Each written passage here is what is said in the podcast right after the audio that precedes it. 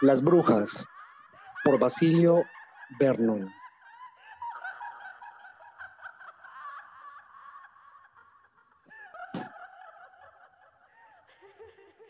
Era más de medianoche. Caminaba de regreso a casa acompañado de mi madre. Una lechuza nos sobrevoló, soltando graznidos. Mi madre se persignó y bajó la mirada. Es solo un animal, dije con tono escéptico. No, la, mires.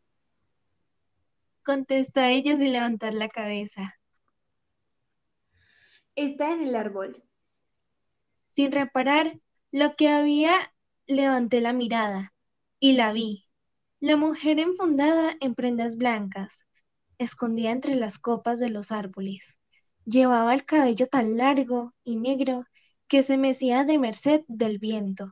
Comenzó a graznar y salió volando. Baja la cabeza, ordenó mi madre. Tiene hambre.